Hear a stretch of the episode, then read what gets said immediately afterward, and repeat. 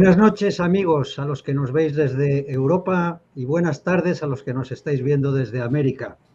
Ya sabéis que en Al habla con Saúl tenemos conexión directa con el gran analista político y geoestratega Saúl Montes Bradley, que siempre nos cuenta los detalles que aquí no llegan en los, medios de lo que ocurre en los Estados Unidos.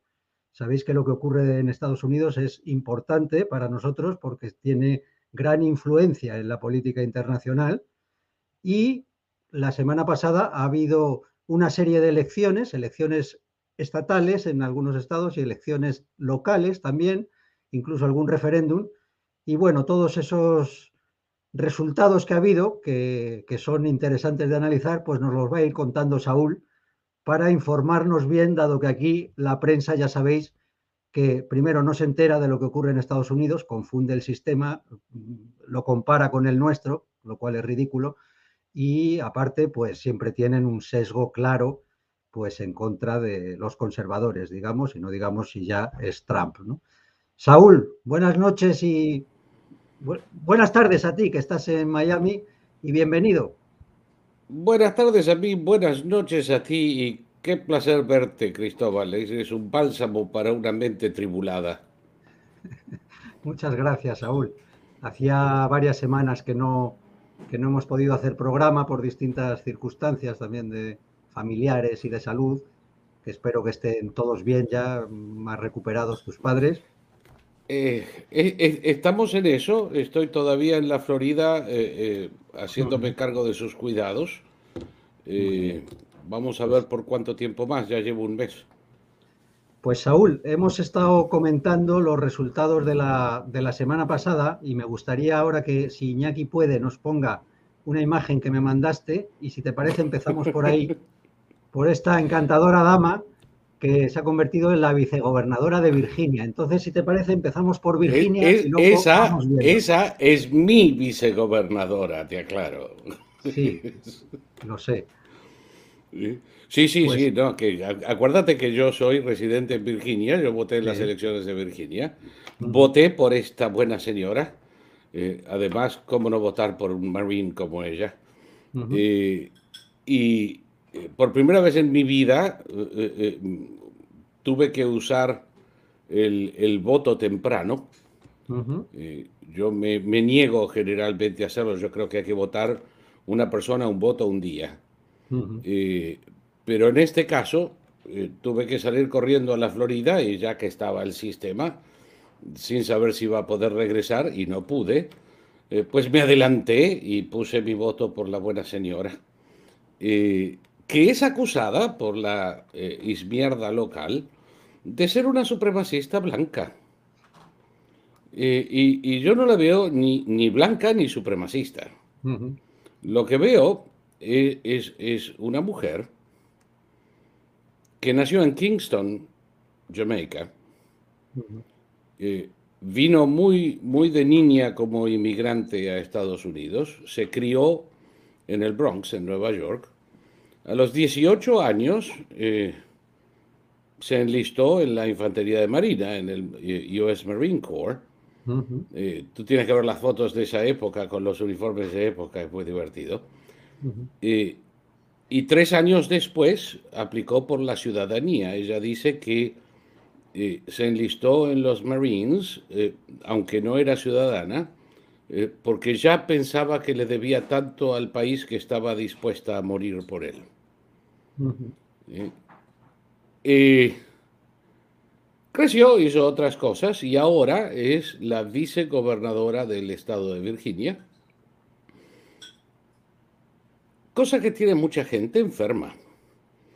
Eh, la izmierda, por ejemplo, acusa a, los que votamos por el gobernador republicano. A todo esto, no, esto no es una lista sábana. Cada uno de ellos es un voto separado. Así es.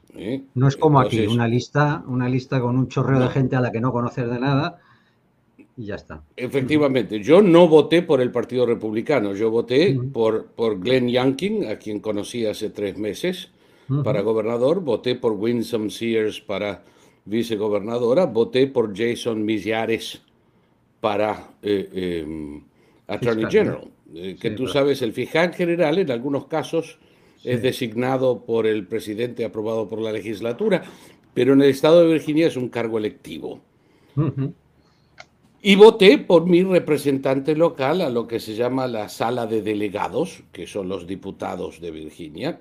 También tenemos una Cámara de Senadores, pero por, la elección por senadores va a ser dentro de dos años, se hace eh, alternada con, con, la sala de delegados. Entonces, todos nosotros que votamos por, eh, eh, por esta gente somos, como bien sabes, racistas, supremacistas blancos, gente odiosa. Mala gente, mala gente. Mala gente, mala gente, que mientras tanto, Winsome es la, no solo la primera mujer vicegobernadora en Virginia, o la primera mujer negra, eh, o el primer negro de cualquier sexo, eh, vicegobernador de Virginia. Jason Millares es, eh, te imaginas, con ese apellido tan anglosajón, es el hijo de refugiados cubanos que vinieron a Estados Unidos en el 65. Y entonces resulta que poseídos de una fobia contra inmigrantes, gente de color, eh, y, mujeres, hemos votado por mujeres, gente de color e inmigrantes. Eh, a mí me parece fascinante. Yo creo que lo hacemos a propósito para que esta gente se confunda. O no, o esta gente nació confundida. Oye, Saúl, cierto, no estoy seguro, pero dime si en Virginia antes el gobernador era demócrata o, era ya republicano. Oh, hace, hace 12 años era demócrata, eh, una mm. sucesión de demócratas.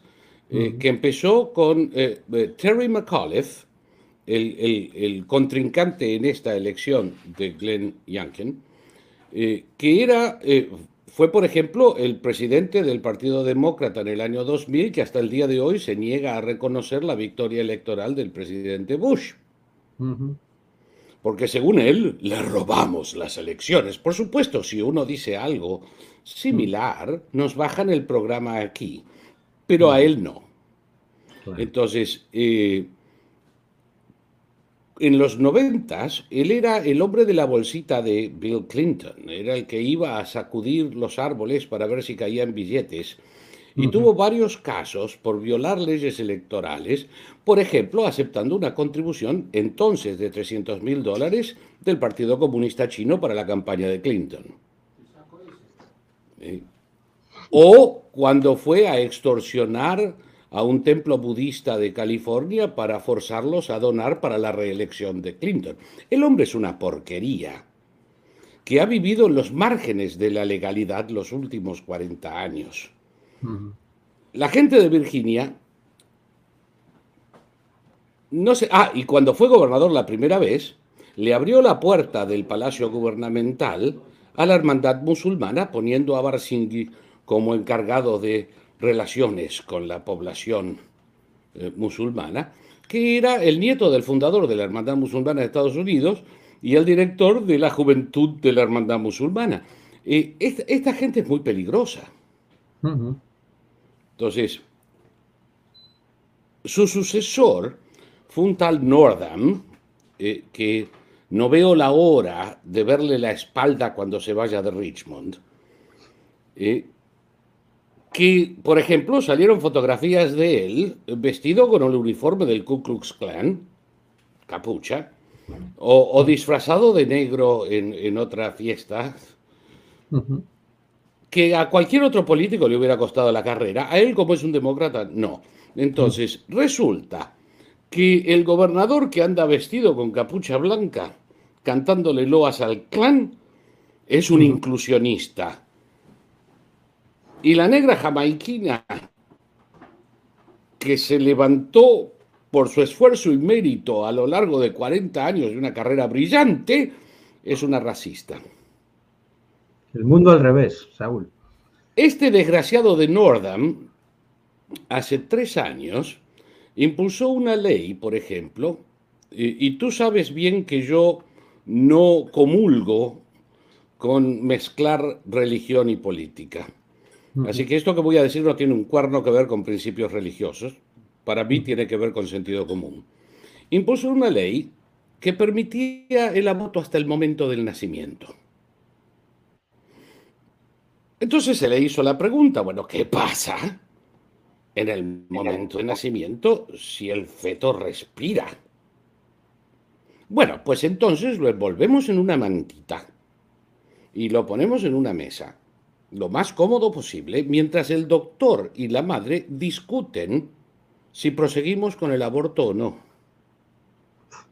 Madre mía. ¿Qué hay que discutir, coño? Eso es homicidio. Pues claro.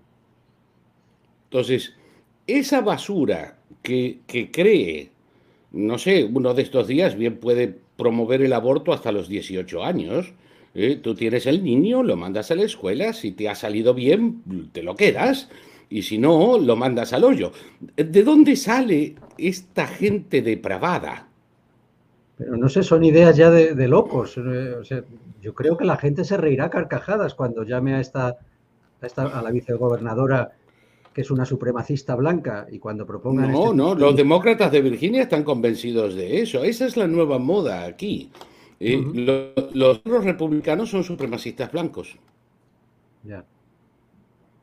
Yo no... Bueno, pues, realmente cuesta entenderlo. yo creo, Saúl, que con todo eso ellos están cavando su propia tumba, porque me parece a mí que el pueblo americano empieza a estar un poco harto de eso y creo que lo que ha pasado la semana pasada pues es buen indicador de que los tiros ya empiezan a ir por otro lado.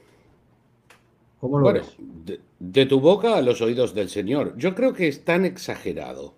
Yo creo que esta gente está tan agrandada con lo que consiguieron hacer en el 20 que han perdido todo freno y todo límite.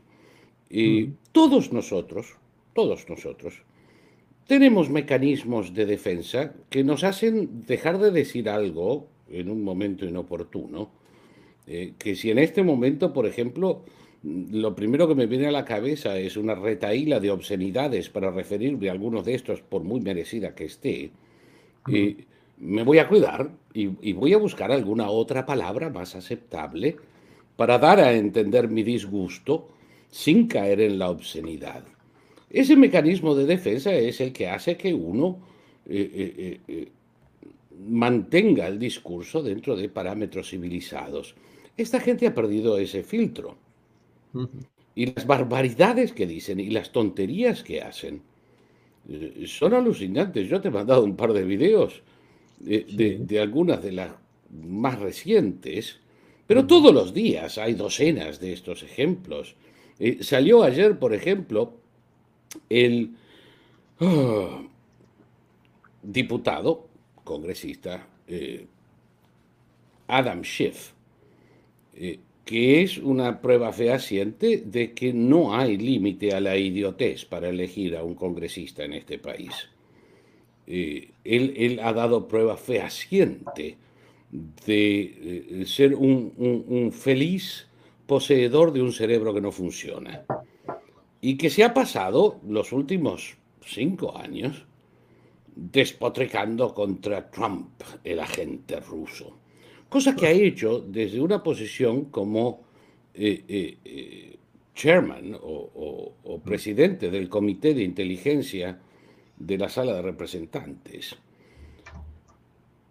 Eh, todo esto es mentira y ahora con, la investigación de Durham y los arrestos que están ocurriendo, se está confirmando, se está confirmando lo que yo vengo escribiendo desde marzo del 2017, que todo esto eh, eh, es una invención del Partido Demócrata, es parte de la campaña de Hillary Clinton y, y su carácter sedicioso eh, eh, hubiera sido en un país civilizado razón suficiente para hacerle juicio político a todos estos tunantes y sacarlos por siempre de la vida pública. Ah. Entonces le hacen una entrevista a este buen señor. Y ahora que sabemos que esto fue hecho así. ¿Usted todavía mantiene las necedades que dijo? Pues por supuesto. Solo porque alguien le haya mentido a Christopher Steele. Christopher Steele es el principal mentiroso. A él no le mintió nadie. Él era el director de orquesta de esto. Ahora no vamos a cambiar de idea. Trump era un agente ruso y sigue siéndolo. Eh, eh, es, es, de locura. Es negación de la realidad, es la definición de locura. Sí, sí, aquí lo estaba diciendo una espectadora, Sara Mangas. Decía. Sara, de, México, ¿cómo estás? De México, sí, señor. Está aquí, dice que está muy contenta, que es la primera vez que nos sigue en directo el programa. Y, nada, pues comenta lo mismo que tú, ¿no? Que es la realidad alternativa de esta gente que, están completamente enloquecidos. Pero bueno. Viven en un universo paralelo. Totalmente, no, no, es que ahora se, aprueba en, los congresos, en los organismos internacionales, se, habla, se hablan cosas que, son impensables, ni siquiera que se debatan, en serio. Pero no, no, se debaten en serio y se aprueban unas medidas cada día más, más grotescas. Te, doy, te doy dos. Te doy dos, sin entrar en nombres para no confundir mucho la cosa. Un expresidente de Albania le está en este momento haciendo juicio al secretario de Estado de Estados Unidos por difamación. El secretario de Estado, de Estado de Estados Unidos, un idiota, pero idiota tonto, tonto, tonto, que no puede tomar sopa sin que se le caiga en la falda. Eh, Blinken, para colmo se llama Blinken, parece que fuera uno de los renos de, Santa, de, Papá Noel. Entonces, Blinken, el reno de Papá Noel, me imagino que su subsecretario debe ser Rudolf, el de la nariz roja, eh, con, un eh, eh, despliegue impresionante de incapacidad en la debacle de Afganistán, no hace dos meses que nosotros hablamos. Sí. Decidió, un buen día se despertó, tomó el café, dijo, hoy qué voy a hacer, hoy lo voy a poner en la lista de terroristas sancionados al expresidente de Albania. ¿Con qué justificativo? Ninguno. No hay, ningún justificativo porque se me da de mis cojones este va a la lista. ¿Y por qué? El expresidente de Albania dijo, no, ¿cómo me van a decir? Me están tratando de terrorista, coño. Entonces se fue a la Corte Internacional en La Haya a iniciarle un juicio por difamación a este tarado. ¿Cuál es el problema? El problema es que el expresidente de Albania se pasó todo su eh, tenor eh, combatiendo las organizaciones financiadas por tu querido amigo Soros. Y les prohibió su actividad en eh, Albania. Hmm. Y el hijo de este sinvergüenza aquí trabaja para Soros.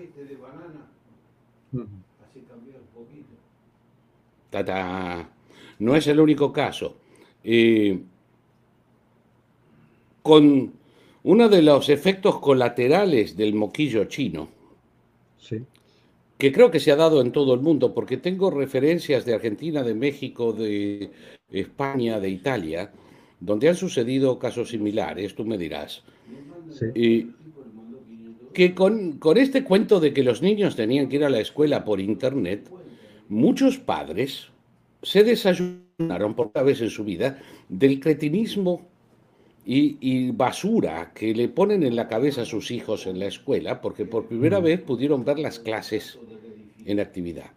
Algunas escuelas en Estados Unidos llegaron al, al, al, al desatino de demandar que los padres no estén presentes en la habitación, como si eso pudiera hacerse. que van a hacer? ¿Mandar un policía a mi casa para que yo no entre al cuarto de mi hija mientras está atendiendo una clase? Entonces, esos padres que se dieron cuenta de las barbaridades, y cuando digo barbaridades, hay casos eh, en, el tema de fluidez sexual, sí, aquí han incorporado en el estado de Virginia unos libritos que son como historietas, Juancito y Pedrito, eh, que, tienen una relación amorosa, eh, llegando al punto de explicar con lujo de detalles los pormenores del sexo anal y las muchas formas en que puede hacerse con placer.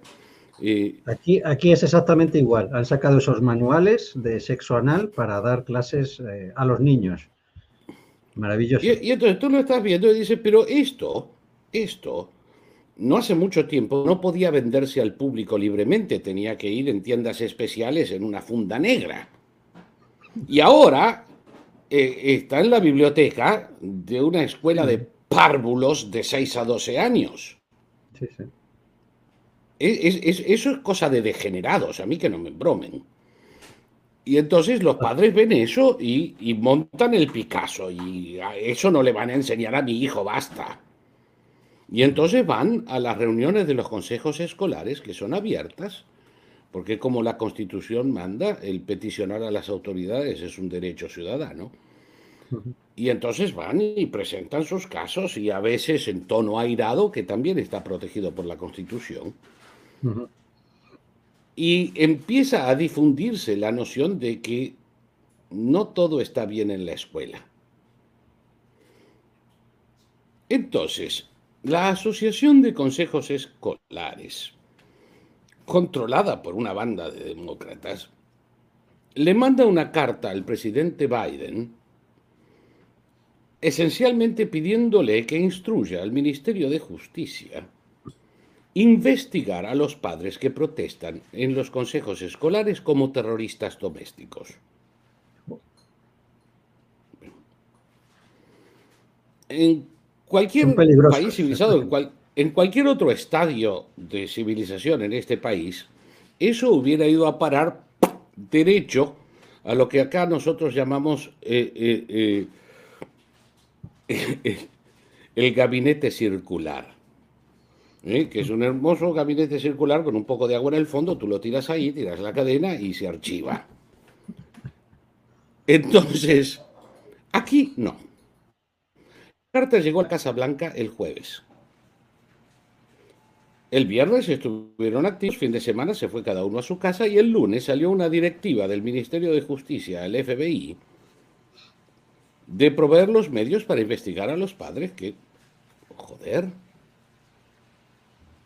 Y entonces ahora el padre que ejercita su derecho ciudadano de expresar su opinión es tachado de terrorista doméstico investigado por tal y su vida arruinada. Increíble. Afortunadamente, muchos eh, eh, consejos escolares de muchos estados ya se han abierto de esta asociación idiota. La interpelación al ministro de Justicia sobre esto es un compendio de la imbecilidad. No sé. Eh, y eso se ha convertido en tema de campaña. Y fue uno de los temas mejor explotados por Yankin, ¿eh? que diciendo, con toda lógica, esto es una barbaridad y eh, cuando yo sea gobernador esto aquí no pasa. A lo que contestó el candidato demócrata, más o menos una traducción eh, literaria, no literal, los padres no deben tener opinión en la educación de sus hijos. Un demócrata el hombre. Sí, propio de la Unión Soviética. Bueno, propio de la Unión Soviética. La última que hizo Biden es decir que eh, ¿qué va a hacer para mejorar la situación de los granjeros? Bueno, lo que tenemos que hacer es poner toda la tierra en un banco de tierras y pagarle a los granjeros para que planten los granos que son necesarios. Y entonces vamos a alcanzar la felicidad. Y el hijo de puta está describiendo el plan agrario de Stalin. Un plan quinquenal de esos de la, Unión Soviética.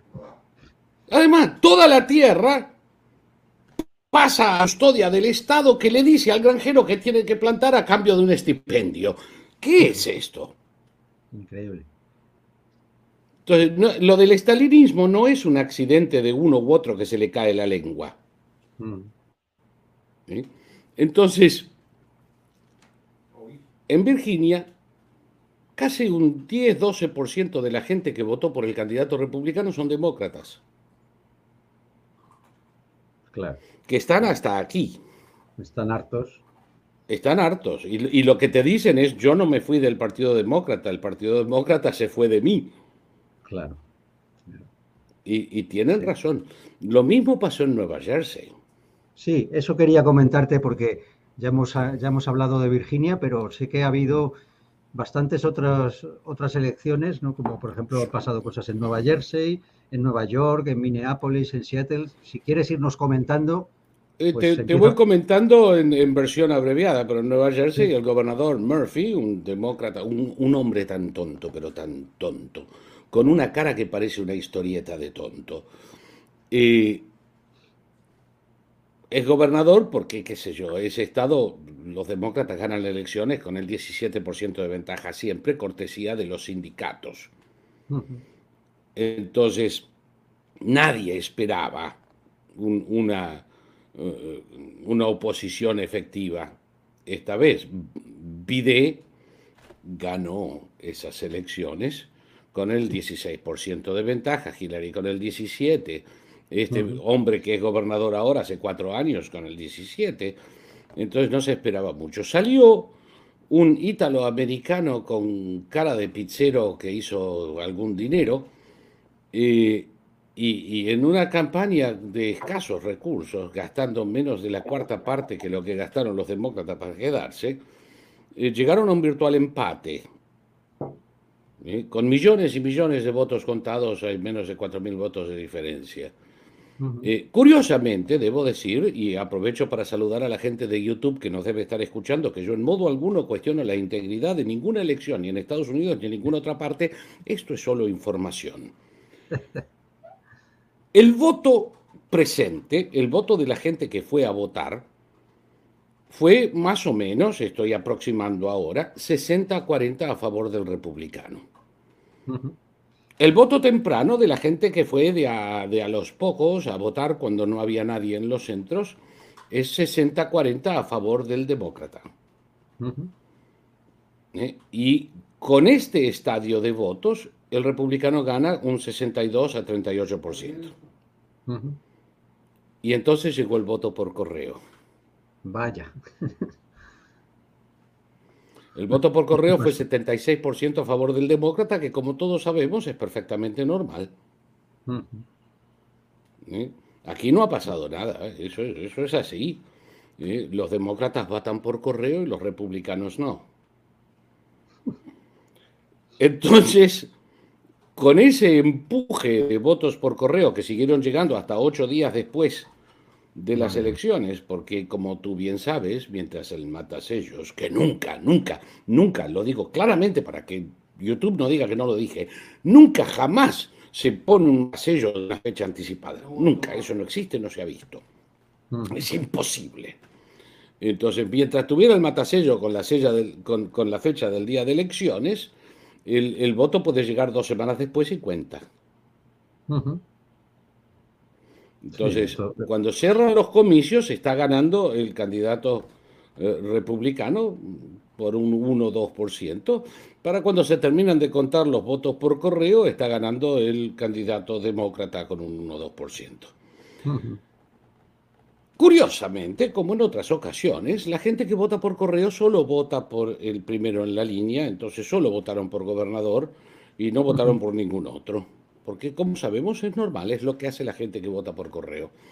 Entonces, eh, se pudieron mezclar en lo que aquí llamamos down ballot, los que están debajo del primero en la línea, se pudieron mezclar algunos. El más interesante es un señor que se llama Edward Durr, camionero, que en su vida participó en política más que ir a votar una vez cada tanto, que se le hincharon las paciencias con todo eso y dijo, joder, si no va nadie, voy yo. Y se presentó como único candidato republicano contra el demócrata presidente del Senado de Nueva Jersey, que lleva 20 años en el cargo y es considerado una de las dos o tres personas más poderosas políticamente en Nueva Jersey. Eh, no lo salvó ni el voto por correo, terminó ganando el pero que la friolera de 153 dólares para inscribirse y algo así como 7 mil dólares para pagar gasolina para ir casa por casa y una vez cada tanto comprarle alguna media luna a alguien eh, y con un presupuesto menor a 10 mil dólares, hmm. el camionero es ahora senador del estado de Nueva Jersey. La prensa sale a decir, la prensa sale a decir, pero ¿qué sabe este hombre de gobernar? A lo que él contesta, bueno, peor que estos no lo puedo hacer. Eso fue en Nueva Jersey. En Nueva York estuvo muy divertido también. En la circunscripción de Alejandria Ocasio Cortés, esa mujer que nos debería hacer avergonzar a todos los que tenemos ancestría hispana. Eh, mm. De Cortés nada, y, ocasionalmente tampoco. Eh, e, esa tonta, esa tonta de baba, tonta de pandereta, tonta de un libro de Rafael Ascona, tonta, y es la representante de un, de un distrito en Queens, que es parte de un distrito que ahora tiene un congresista republicano. En Brooklyn, una inmigrante ucraniana, nosotros, eh, los conservadores en Estados Unidos tienen, tanto odio por los inmigrantes que siguen eligiéndolos para el gobierno. Y una inmigrante ucraniana, que a todo esto parece una modelo de Vogue, ganó y es la primera republicana en 50 años en su distrito. Todo el condado de Nassau, eh, que ha sido demócrata históricamente desde siempre, es ahora eh, completamente republicano. En Minnesota, eh, esa gente inteligente del Consejo eh, Deliberante de Minneapolis, el distrito de Ilan Omar, no tuvo mejor idea. cuando ellos quisieron eliminar la policía durante los disturbios, ellos, ellos lo llaman protestas callejeras, eh, durante los disturbios, aquellos famosos que rompieron negocios, demolieron estatuas, eh, eh, a, todo esto, Red, White and Blue dice, Sweeney todavía no ha concedido. los demócratas nunca conceden, mi querido amigo. Todavía estamos esperando que el Partido Demócrata conceda la elección del año 2000. Entonces, Decir que no ha concedido no quiere decir nada, ya perdió, está frito y lo que él diga no tiene ninguna importancia. Eh, volviendo atrás un, segundo, eh, el Consejo Deliberante, estos tontos que celebraron los disturbios y la destrucción de propiedad, y pusieron un plebiscito para que la gente de Minia, eh, perdón, cuando quisieron disolver la policía, se encontraron, después que votaron por disolver la policía, que el, eh, que el voto era irrelevante y, y, el, y el, eh, ¿cómo se llama? La ley carecía de todo valor porque la Carta Orgánica de la Ciudad incluye la provisión de que la ciudad en todo momento debe mantener un departamento de policía. Entonces, si no se cambia la carta orgánica, no se puede eliminar la policía. Entonces, pusieron el plebiscito para modificar la carta orgánica de Minneapolis para que pueda disolverse la policía y ser reemplazadas con un montón de gilipollas con un anillo en la nariz, hablando tonterías. Creo, aburriendo a los criminales o alguna cosa por el estilo. El pueblo de Minneapolis no solo votó no al cambio de y a todo esto, cuando digo el pueblo de Minneapolis, son demócratas en un 90%. Sí, sí, de siempre. No solo, eh, no solo votaron no al cambio de la Carta Orgánica de Minneapolis, votaron un aumento al presupuesto de la policía y sacaron de su asiento a más de la mitad de los tarados que habían propuesto el plebiscito. Y fueron reemplazados por republicanos. Increíble. Inconcebible. Tenemos un primer eh, concejal republicano en Seattle en no sé cuántos milenios. Entonces, en todo el país está habiendo una reacción que no es que los republicanos han empezado a tomar Viagra y reproducirse, sino que un montón de gente del medio, asustada por el estilo de Trump, ¿eh? o, o, disgustada porque alguna vez el señor dijo culo o algo, que habían votado por demócratas, ahora se están pasando en masa al otro lado porque están asustadísimos con lo que están viendo. Y yo tengo malas noticias para los demócratas. Tú sabes que yo nunca te doy una predicción si no estoy seguro y hasta ahora creo que vengo bastante bien cuando finalmente la suelto. Falta un año para las elecciones legislativas del 22. Un año es una eternidad en política. Pueden pasar mil cosas. Pero si esto sigue como viene, vas a ver la mayor paliza electoral en la historia de Estados Unidos. Va a ser similar a lo que le pasó a los laboristas en Inglaterra el año pasado. Biden tiene una popularidad que oscila entre el 28 y el 33%. En solo un año, fíjate. Que, por ni un año. Ni un año.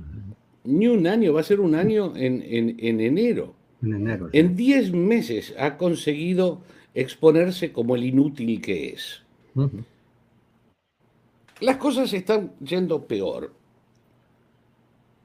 Tú y yo hemos hablado hace un año de cómo cuando se resolviera, al menos en parte, la cuestión del moquillo chino y se reabrieran las fábricas y se empezara a trabajar de nuevo, iba a haber por un lado problemas en las líneas de distribución porque está todo desarmado, hay mm. camioneros que no van a volver, hay, hay, gente que se dedica a otra cosa, hay un, porcentaje alto de camioneros en Estados Unidos que ahora están trabajando en la construcción. Eh, y va a haber un tiempo en el que va a haber muchos billetes corriendo atrás de muy poca mercadería.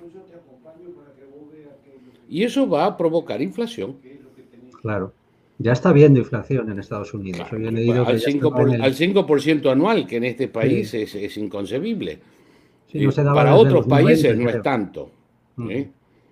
¿Te, imaginas un país sudamericano 5% anual es lo que le están pidiendo a Dios todos los domingos? Pero eh, para Estados Unidos, que tiene desde hace 30 años, hubo inflación a fines de los 70 con Carter, pero desde entonces la inflación anda en el 1, 1,5, no llega al 2% nunca. Mm. entonces ya, ya un nivel del 5 6% está malo, pero va, a llegar más alto. Va a subir más. ¿Eh? Porque esto está recién ahora empezando.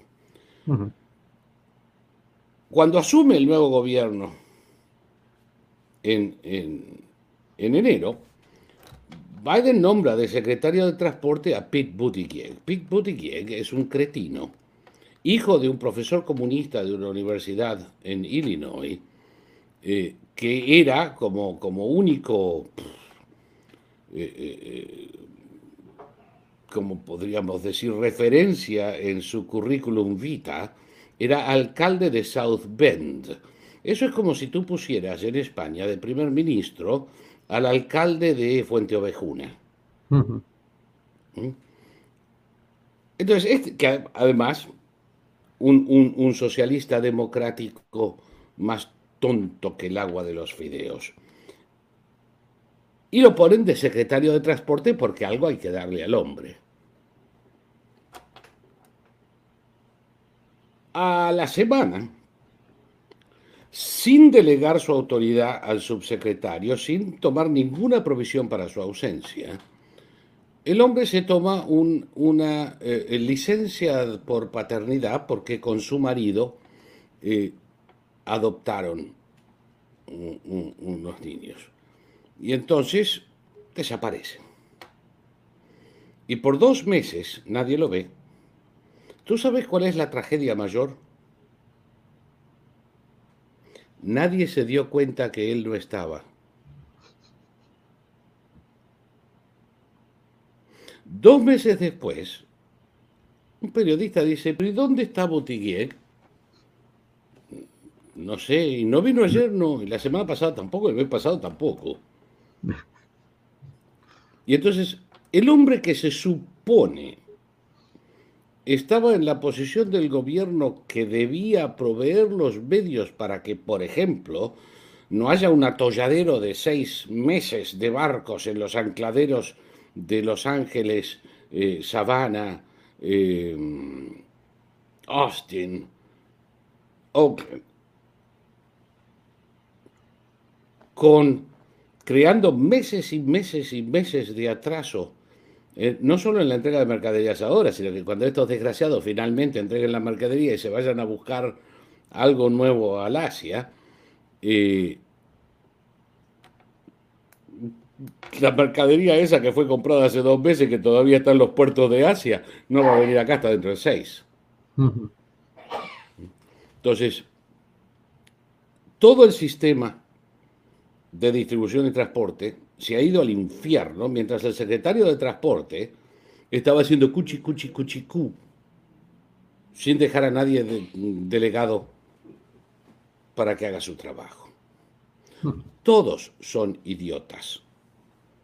La secretaria de Energía, ¡puh! Esa es una maravilla. Sí, eh, creo que tenemos un vídeo que, nos has hecho llegar con unas declaraciones de ella, ¿no?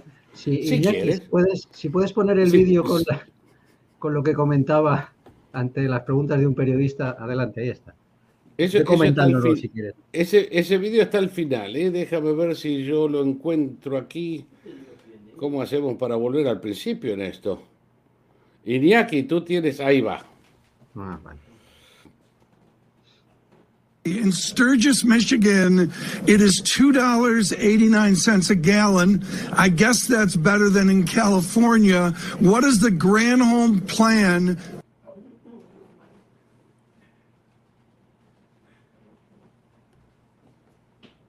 to increase oil production in America. Ese es el plan para aumentar la producción de petróleo. I had the magic wand on this. As you know, of course, uh, oil is a global market. It is controlled by a cartel. That cartel is called OPEC, and they made a decision yesterday that they were not going to increase beyond what they were already planning.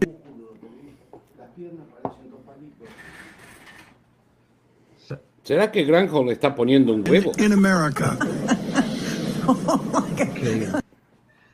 Parece una bataraza. La, cara del periodista, desde luego, es un poema. Cuando en, ve que... América. Lo, difícil que debe ser para él mantener la cara seria, ¿no? Claro, bueno, parece que se muerde los labios porque yo creo que se queda asombrado. ¿no? La, la secretaria de Energía diga que no hay nada que hacer, que eso depende de los árabes, ¿no? Bueno, esa es la otra. Eh, es tan idiota esta mujer, pero tan idiota, que hasta cree que el resto de nosotros somos idiotas. Hmm. Entonces, la, pregunta que es razonable es, el, el, Petro está en 2.89 en Sturgis, Michigan, está en 3.50 donde estoy yo y está en 7.80 en, eh, algunas ciudades de California, está a 5,60 en la ciudad de Nueva York y sigue subiendo y va a seguir subiendo por un rato largo. Entonces, la pregunta lógica, usted es la Secretaría de Energía, ¿cuál es la política del gobierno para aumentar la producción de petróleo? Y la respuesta es una risotada nerviosa de una imbécil que no sabe qué decir. Y cuando termina con esa de poner el huevo, viene a darnos lección a nosotros, tontos que no entendemos nada. Que como ustedes bien saben, el petróleo es un mercado global controlado por un cartel que se llama OPEC. Y ayer los árabes decidieron no producir más. Bueno, señora, eh, ¿por qué no se vuelve corriendo a la década del 70 donde parece que dejó de aprender? Hmm porque está congelada en 1977 esta tonta. Estados Unidos no importa petróleo de la OPEC. Claro. Se, El 90%, ¿eh? Se autoabastece Estados Unidos, si no me equivoco, ¿no? Bueno, por lo pronto, el 90% del petróleo que se consume en Estados Unidos en los últimos 30 años viene de Estados Unidos, Canadá y México. Mm. Hay un 2% que viene de Venezuela, que sí es miembro de la OPEC, pero no viene para consumo en Estados Unidos, porque los venezolanos, en su infinita sabiduría, eh, tienen pozos de petróleo, pero no tienen refinerías. Hmm. Entonces los muy gilipollas tienen que mandar el petróleo a Luisiana para que nosotros se lo refinemos y le mandemos gasolinas hmm. y, aceites motores y querosene. Entonces, ese petróleo, nosotros no le compramos petróleo a Venezuela, le vendemos servicios de refinación. Durante los años de Trump, la mayor producción petrolera por fracking, por abrir ciertas tierras fiscales a la perforación, no solo convirtió a Estados Unidos en un país autoabastecido, convirtió a Estados Unidos en, en, el mayor productor de petróleo del mundo y en exportador de petróleo y gas. Y esa era la situación hasta hace 10 meses. En los últimos 10 meses, la guerra que esta idiota le ha hecho a las empresas de energía no han perdido un centavo por esto. Para todos los que se ponen contentos porque las grandes petroleras se lo merecen, las grandes petroleras están llevando más dinero al banco que nunca en su jodida existencia, cortesía de los mayores costos de refinación que pueden pasar al público, que no tiene a esta altura más que resignación a la hora de pagar el doble de lo que pagaba el año pasado. Y entonces la solución de esta tarada y del imbécil de su jefe es ir de rodillas a implorarle a Putin y a Arabia Saudita que por favor produzcan más. Entonces, en vez de competir, en vez de proveer al, no solo a Estados Unidos, sino al mundo, con una fuente de energía eficiente y barata y segura, y combatir la dependencia de Europa del petróleo y gas ruso, por ejemplo, que sería muy fácil, estos cierran la producción aquí y luego van a procurar que Estados Unidos se convierta en dependiente del abastecimiento ruso. Estamos todos locos. Madre mía, pero, pero y esta tonta me quiere dar lecciones sobre la OPEC. Pero esas, esas cuestiones yo creo que sí que están teniendo una influencia en, por ejemplo, los resultados que hemos visto con todos estos sitios demócratas de toda la vida que se han pasado a bando republicano. Eh, yo creo que, porque yo el otro día vi, veía una entrevista con un hombre, un hombre negro, que decía que él, bueno, no le interesaba mucho la política, pero que siempre había votado demócrata, pero decía, no, no, ya no, ahora voto, eh, voto, yo decía, yo quiero que vuelva Trump, porque lo que quiero es que trabajo. no, se me, no se me encarezca, ¿no? Mira, la, matemática de esto es muy simple. Ese señor, que seguramente trabaja por en algún lugar entre 15 y 30 dólares la hora, que tiene que manejar un promedio de 15 kilómetros, 10 millas es más o menos promedio normal para ir de su casa al trabajo, y que tiene que usar el coche, porque Estados Unidos es un país atomizado demográficamente. Entonces, donde yo vivo no hay ómnibus, no hay eh, metro, no, no, no hay ni taxi. Entonces, para ir al supermercado, para ir a trabajar, tienes que sacar el coche. Tú tienes que sacar el coche y de pronto tu, tu gasto en combustibles se incrementa en 250 dólares por semana.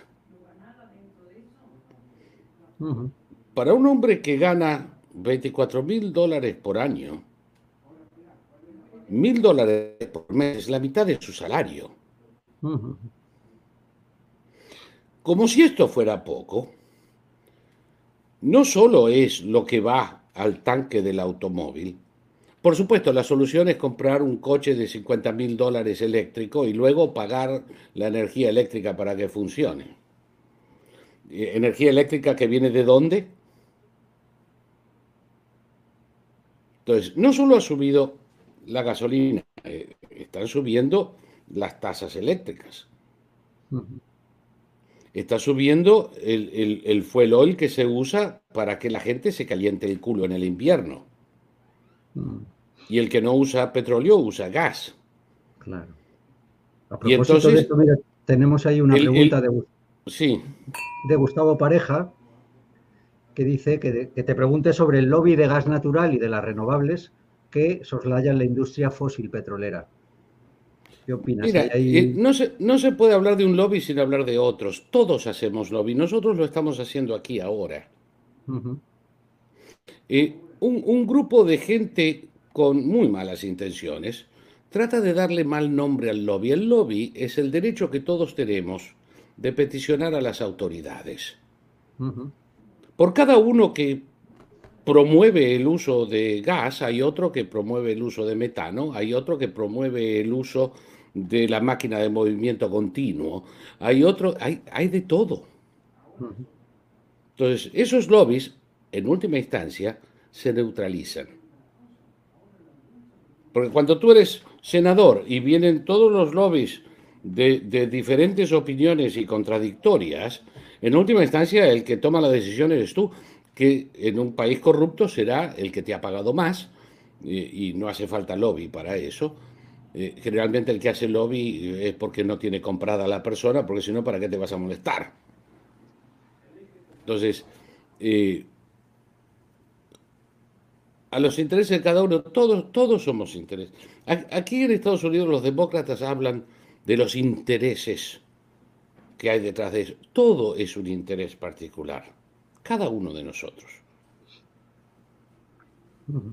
Y las empresas, porque hay otra confusión que se hace adrede, ¿eh? los demócratas promueven la creación de corporaciones fascistas,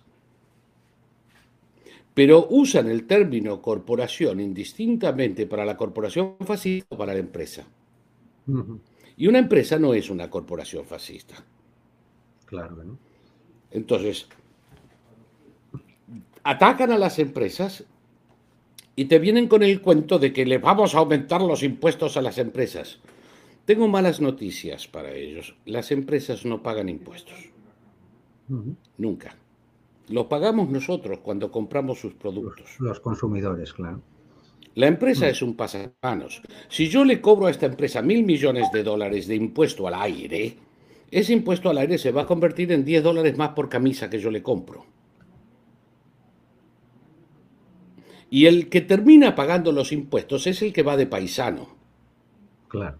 Porque es el pobre idiota que no tiene más remedio que pagar por la maldita camisa lo que le piden y no tiene dónde esconderse. Y no puede abrir una cuenta en Caimán con sus ahorros, o en la isla de Man o en Liechtenstein, para escaparle el culo a la jeringa del impuesto a los valores. Y no tiene más recursos. En, en España, en Europa, el VAT es el impuesto al pobre. El IVA es un impuesto al pobre. ¿Quiénes son los que los pagan? Los pobres tontos que tienen que ir a comprar a cualquier comercio y pagar un veintitanto por ciento más de lo que el pito vale por el maldito pito o quedarse sin él.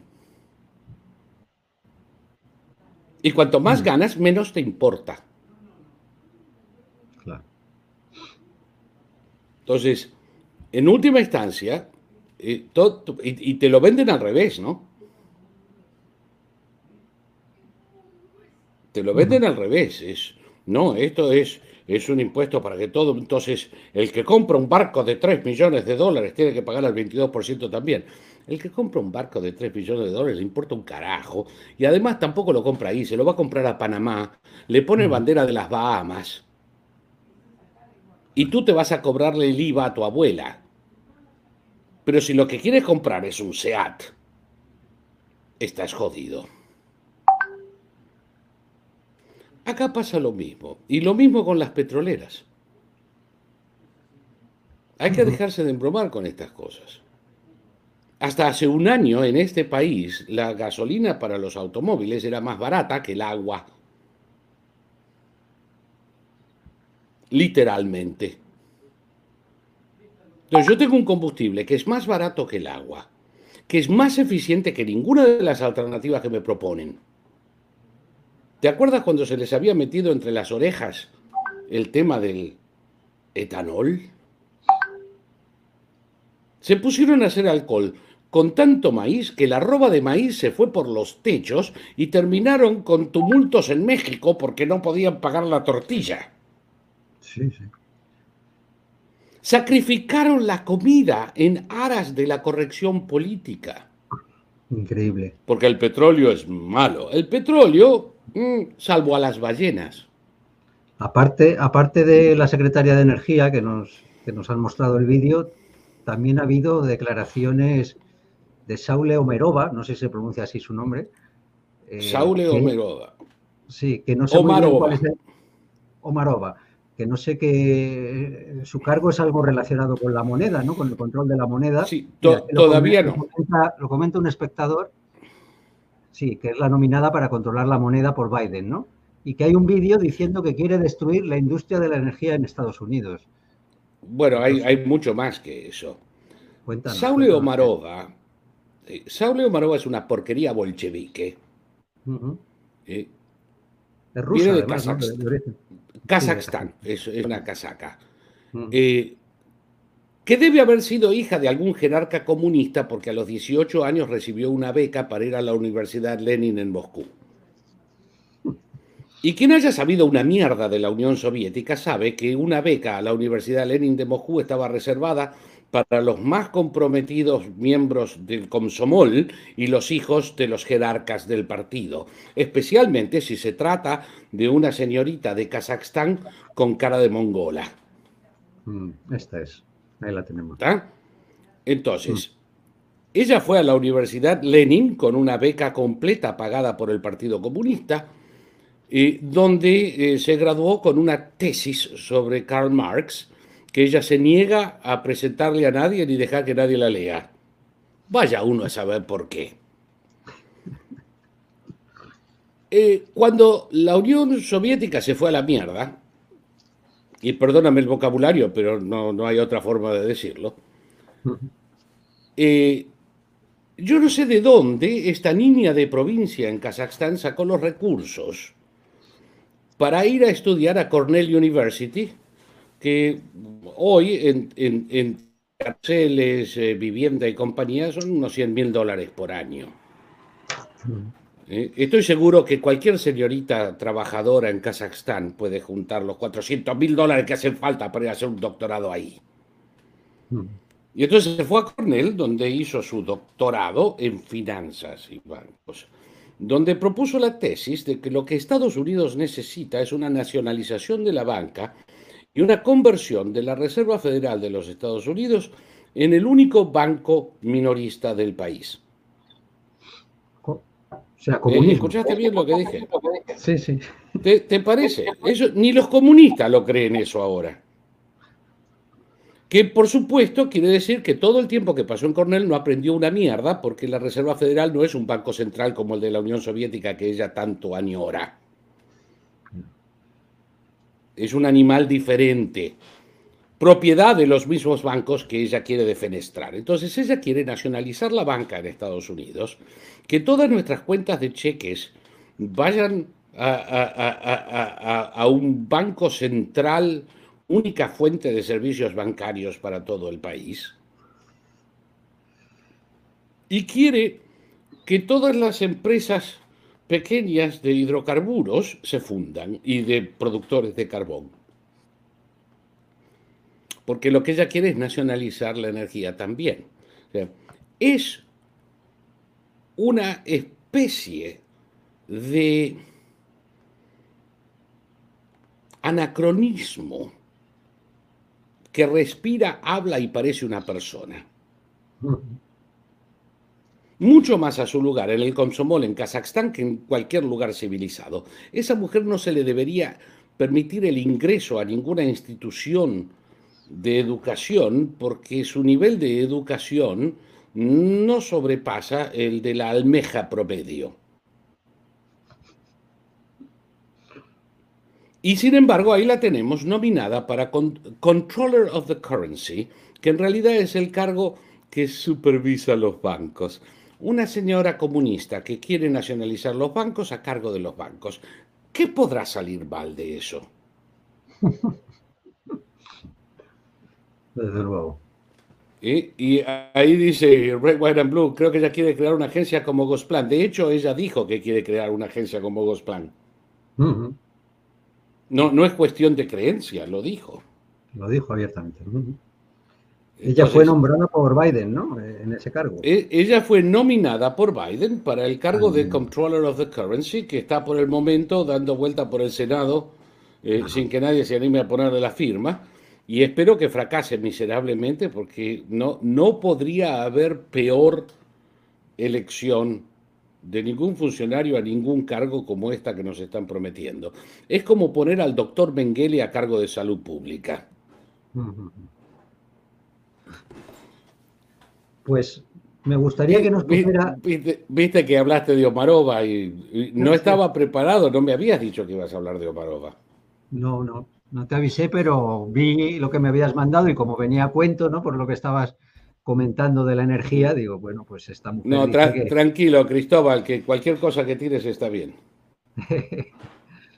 Oye, hay una, una, cosa que he leído, no sé si la tiene a mano Iñaki, es una cosa desde post-millennial, que corrobora algo que tú ya nos anunciaste, no sé si fue el programa anterior o hace dos programas.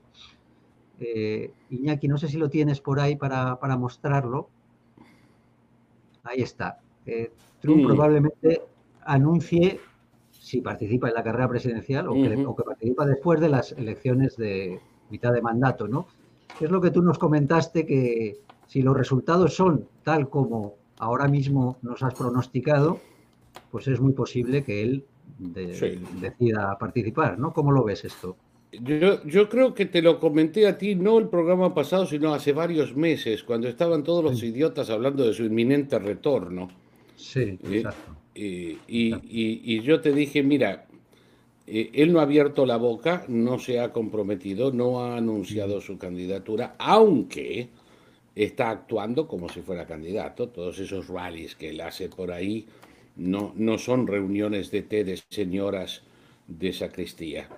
Entonces, eh, y lo que sí te dije es, mira, él no va a anunciar nada hasta después de las elecciones legislativas.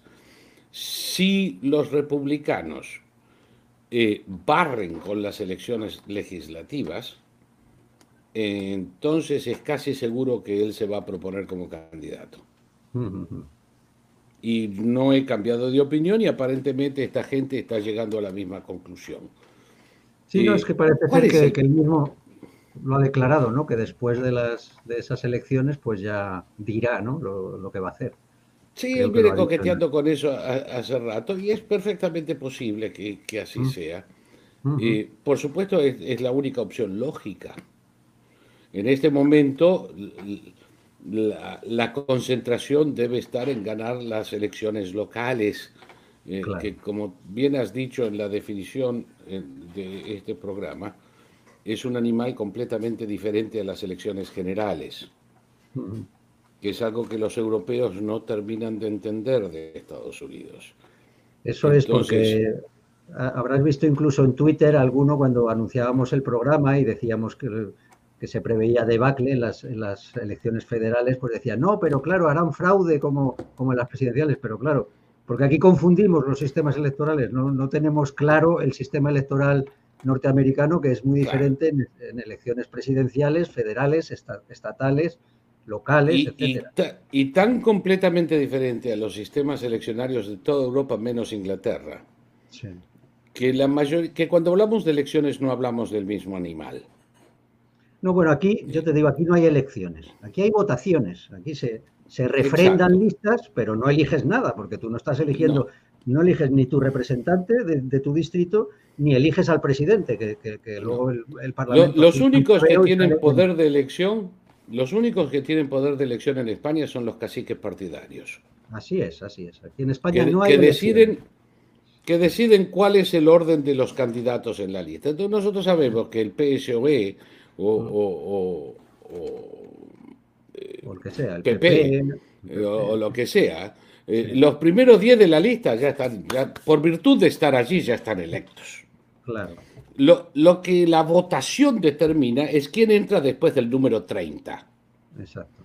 Y nadie sabe quién mierda es el que está después del número 30, que debe ser eh, la mujer de la ordenanza, eh, una, amante de un político, porque esos que van ahí atrás son los que nadie se fija. Eh, y por lo general son los incapaces, que tampoco se diferencia a qué partido pertenecen. Eh, aquí es diferente. Aquí cada jurisdicción elige a su representante que tiene que ser residente de esa jurisdicción y mantener su residencia allí. Y si decide mudarse tres cuadras y sale de la jurisdicción, perdió el puesto y hay que llamar a otra elección para reemplazarlo, que esa es otra. Cuando uno muere, se muda o se retira, no hay un suplente de la lista. Tiene que haber una nueva elección para reemplazarlo y por eso hemos tenido elecciones, eh, recientemente dos, acaba de ganar en Ohio un republicano por paliza en la zona de Cleveland para reemplazar a otro que se retiró en el Congreso. Entonces, eh, esa elección es para un periodo que vence dentro de un año. Porque ese fue electo para terminar el mandato. El mandato del anterior retirado. Entonces, cada dos años, porque nuestros padres fundadores decidieron que la opinión pública es como una veleta y que cambia con mucha frecuencia y que si la opinión cambia y el gobierno no cambia, vamos a tener problemas. Entonces, cada dos años se reemplazan todos los representantes del pueblo, ¿eh? que son los miembros de la sala de representantes. Y un tercio del Senado. Por eso se supone que el Senado debe ser una cámara más estable políticamente. Entonces, en noviembre, ya menos de un año, tenemos que reemplazar a todos los representantes del Congreso y a un tercio del, Senado. Eso, ahora, eso no se hace en una elección nacional. Eso se hace en 50 elecciones estaduales, donde cada estado administra las elecciones de acuerdo con sus propias reglas dentro de su propia jurisdicción. Eso es otra cosa que la gente no entiende. Entonces tenemos estados donde hay voto por correo, estados donde no hay voto por correo, estados donde el voto por correo existe, pero tiene que estar justificado por alguna razón mayor, eh, otros donde existe sin ningún tipo de justificación. Cada estado es diferente. La otra son las elecciones presidenciales cada cuatro años. Y a todo esto, los senadores que se elijan ahora tendrán un mandato de seis años, por aquello de la mayor estabilidad. El presidente cada cuatro años. Fantástico, ahí hacemos lo mismo, una elección en cada estado, el estado elige electores, los electores votan por uno u otro, el Congreso refrenda la elección de los electores, tenemos presidente. Habemos papam. Acá es donde hay un, par de cosas interesantes que hacen las elecciones, lo que nosotros llamamos midterms, las legislativas, de las generales. En una elección federal, la persona que saca para como candidato a presidente, la persona que saca la mayor cantidad de votos en el Estado, no en una jurisdicción, en todo el Estado, se queda con todos los electores del Estado. Esto es verdad para casi todos los estados menos dos, pero las excepciones no vale. Uno es Maine, eh, donde puede haber un reparto de electores, pero en la mayoría de los estados no hay reparto de electores. El que gana el Estado se queda con los electores del Estado. Muy bien. Entonces, si yo consigo, por buenas o malas artes, y esto es un caso puramente hipotético, que nunca ha sucedido, ni sucederá jamás mientras exista YouTube, digamos que yo tengo un estado, vamos a elegir uno que no sea controversial, como la Florida. Nadie discute las elecciones de la Florida. Pero digamos que en el estado de la Florida yo tengo una alta concentración de población en Orlando y en la zona de Miami. Y digamos que yo me las ingenio para autorizar un voto eh, por correo eh, irrestricto y no solicitado, cosa que en la Florida no existe, eh, que me permite tener un montón de mm, mm, mm, acólitos eh, recabando los votos por correo, por ejemplo, todos los habitantes de un tanatorio eh, repentinamente solicitan voto por correo y el tanatorio lo recibe y los enfermeros del tanatorio llenan los votos y lo mandan. Y entonces tenemos que el derecho de votar de un ciudadano en coma ha sido respetado. Eh, hasta que llegan al máximo de los ciudadanos registrados, por eso el interés por registrar a mansalva, se puede hacer. Y entonces, de esas zonas donde yo dispongo de esa infraestructura, yo produzco un exceso de 30, 40, 50 mil votos eh, que me da vuelta a la elección estadual, que se sobrepone a los votos de regiones rurales en el norte del estado. Hmm. Y los electores van todos a parar para mí. Gracias. Pero cuando yo voto en las legislativas, los votos esos de esas zonas donde yo tengo control no se transfieren a otras. Entonces, en la elección de un representante en el Panhandle, eh, digamos, eh, Panama Beach, eh, Pensacola, el número de, mayor de votos que saque un candidato en Miami-Dade County es irrelevante. No afecta para nada la elección en Pensacola. Entonces, yo puedo inflar todo lo que se me dé la gana la votación por un representante en Dade County, pero eso no afecta las otras. Y por eso es infinitamente más difícil manipular los resultados globales. Ahora, ¿dónde pueden hacer eso? En los condados o en las eh, jurisdicciones que ellos controlan. Entonces, flaco beneficio. Si, si lo hacen, eh, ganan y si no lo hacen, también. En esa jurisdicción pero sin afectar a las otras. Pero eso no afecta en unas elecciones federales, ¿no? Como son las de mitad de mandato. En la elección federal es distinto porque las, los, votos de, los votos en exceso en Dade County cancelan votos en contra en otro lado para obtener un resultado estadual para electores.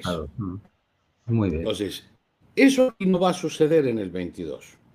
Muy bien. Y he leído también a propósito de... Entonces, eso, no va a suceder en el 22.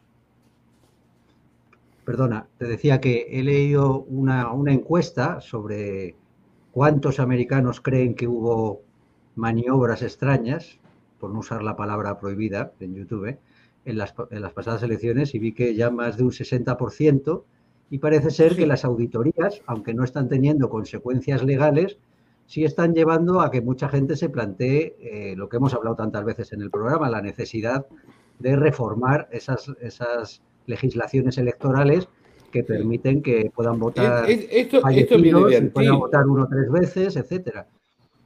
Eso parece que, se está haciendo popular, ¿no? esa petición de que haya un poco más de garantía en, las elecciones. eso de que un individuo pueda votar tres veces, eh, o, dos, o lo que sea, ¿Qué sucede? Hay, hay 3.200 casos ya eh, eh, con sentencia firme en, los eh, juzgados de Estados Unidos de gente que ha cometido irregularidades en la votación. Un hombre que votó en ausencia por sí mismo y por sus padres. otro que votó por su hija que estaba de viaje. Todo esto es interesante, pero en última instancia no afecta a las elecciones. estamos hablando de fracción de fracción, 0,008% de los votos pueden ser considerados fraudulentos de esa forma. En, realidad, las elecciones en persona en Estados Unidos son de lo más limpio que hay en el planeta. Y aparte de las leyendas, ¿no? Las leyendas. Trajeron votantes de otro estado. ¿Cómo? ¿Por teleportación? No, los trajeron en ómnibus, no seas idiota. A ver, déjame ver. Necesitaban 15.000 votos para ganar. Un ómnibus lleva 48 personas. ¿Cuántos ómnibus son esos? ¿Dónde los aparcaron? La línea de ómnibus se tiene que ver desde la luna. Es absolutamente imposible. Sí, son leyendas urbanas. Son leyendas urbanas. Cuando uno lo piensa dos segundos, no hay tantos ómnibus en el país.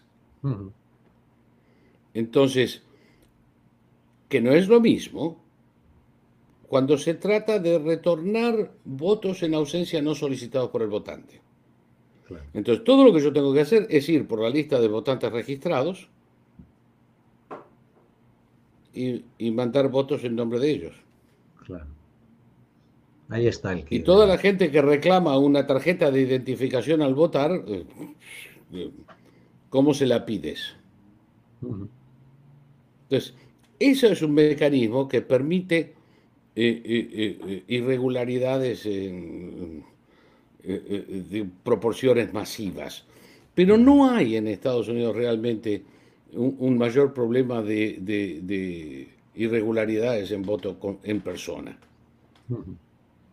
Más allá, como decíamos, de esas leyendas urbanas que son imposibilidades fácticas. si tú tomas, yo te digo, ya hay tres mil y pico de, sentencias firmes, que por la mayoría de los casos son pequeñas multas y dos meses de prisión en suspenso, nada más. Eso te iba a preguntar, que qué consecuencias legales tenía, ¿no? Cuando, no, no, hay una señora que, creo que es la cuarta vez que lo hace en Miami, y entonces le dieron dos años de prisión en suspenso eh, y, 500 dólares de multa y 800 de restitución, eh, y ese es el peor de los casos que he visto. No, no, no, porque no son, y, te digo, tú dices 3.000.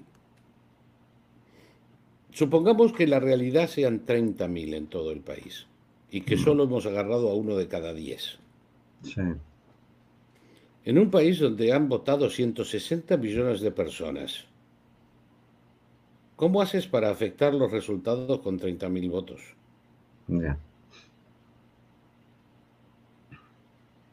O como la eh, ilegal eh, eh, proveniente de México que votó en Los Ángeles porque le dijeron que podía y, pudo porque fue y dijo yo vengo a votar, le dijeron sí señora, como no pase por allá, nadie le pide una mierda.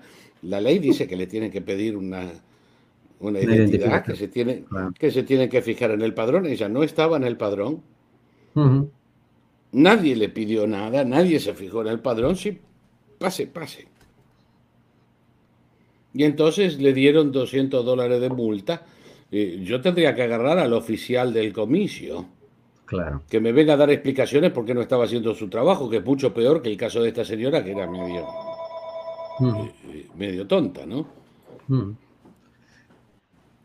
Muy bien, Saúl, hemos tocado ya un montón de temas. Mm, solo nos queda, si quieres, si quieres un, último vídeo que nos has mandado si, puede Iñaki nos lo pone y nos lo comentas y, con eso, pues hasta, hasta el siguiente programa, si te parece.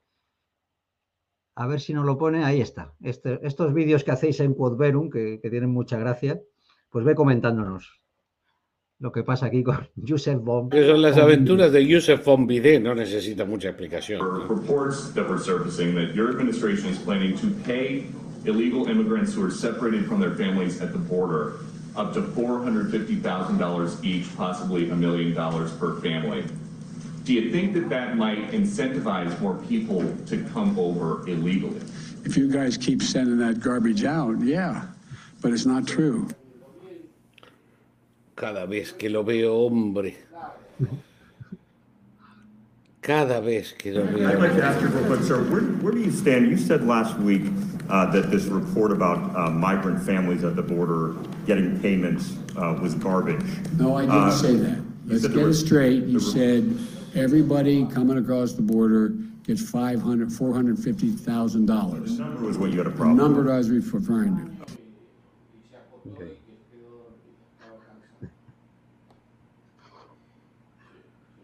If you guys keep sending that garbage out, yeah, but it's not true. So this is a garbage report? Yeah.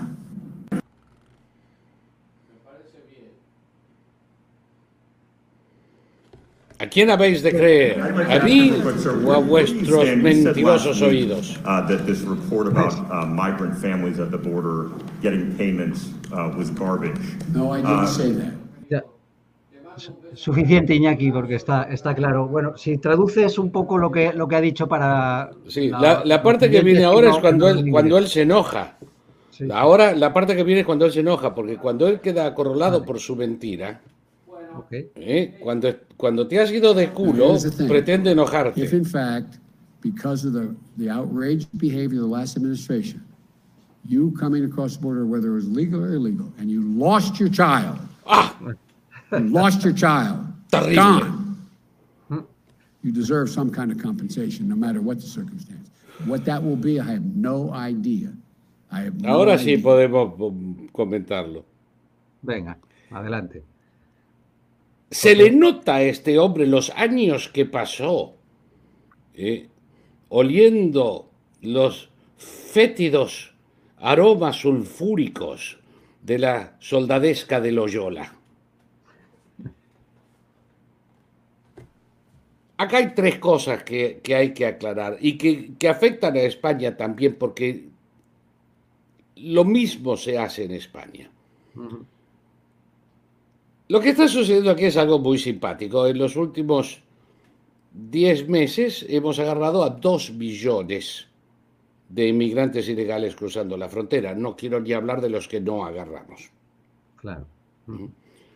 Esos 2 millones incluyen gente de 160 países.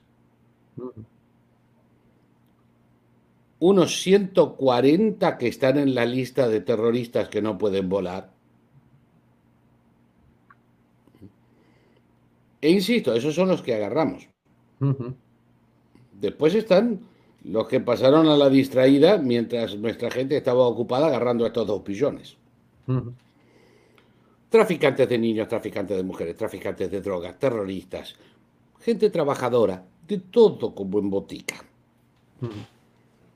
A todo esto, un pequeño comentario al margen. Eh, cuando en el 2015 un millón de eh, sirios estaban ingresando a Europa, eh, los europeos protestaban que Estados Unidos no hacía lo suficiente y tenía que tomar 100.000 de ellos. Eh, por favor, le ruego a la gente que nos está viendo en Europa que me manden una notita a ver con cuánto se anotan para estos dos billones. En teoría, unos 200.000 deberían ir a París. Digo, para mantener proporcionalidad, ¿no? Eso es otra cosa que a mí me vuelve loco a veces. Por supuesto que ninguno de estos es refugiado porque ninguno de estos viene pidiendo asilo desde México, vienen pidiendo asilo desde Libia, desde eh, eh, Siria, desde El Salvador, desde Venezuela, desde Chile. ¿Quién mierda necesita refugiarse de Chile? El haitiano que está en Chile, cuando viene aquí no es un refugiado, lo era cuando llegó a Chile.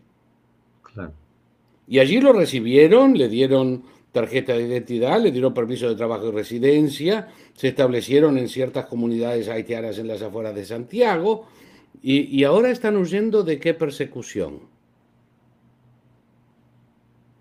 Entonces, aparte de toda la patraña y toda la mentira que rodea este movimiento patrocinado por la pastoral del migrante, administrado por las casas de migrantes de franciscanos y jesuitas desde la provincia de Córdoba en la Argentina hasta Phoenix, Arizona, con miles de millones de dólares que se usan para transportar a esta gente, para incentivarla para que venga. Que deberían haber ido a mejores usos para el bienestar de los pobres pero que se usan para esto por razones políticas. Cuando llegan estos a la frontera, el presidente Trump a todo esto eh, impuso unas medidas, yo creo que razonables. Si usted pide asilo para entrar a Estados Unidos, no hay ningún problema. Usted se queda en México esperando el resultado de su pedido es razonable. En México no corren ningún riesgo. Quien sea que los haya estado persiguiendo en, eh, eh, Guatemala o imagínate tú, en Caracas o en Bogotá, no los está persiguiendo en Tijuana. Entonces, se queda usted en un campo de refugiados, como manda el convenio de refugiados de Naciones Unidas hasta que se decida su situación legal. ¿Es legítimo el pedido? ¿No es legítimo? ¿Justifica su ingreso como asilado o no?